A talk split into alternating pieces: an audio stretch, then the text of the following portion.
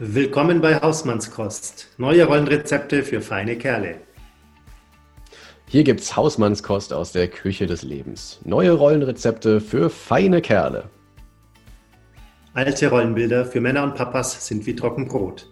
Sie taugen nur noch zum Entenfüttern. Also ab an den Herd der Männlichkeit und kochen, was das Zeug hält. Solange bis für jeden genau die Rolle als Mann und Vater herauskommt, die ihm schmeckt. Naja, und weil Kochen, äh, Reden mit Freunden mehr Spaß macht, spielen wir, der Florian und ich, der Sven, die Küchenjungen und laden echte Profis ein.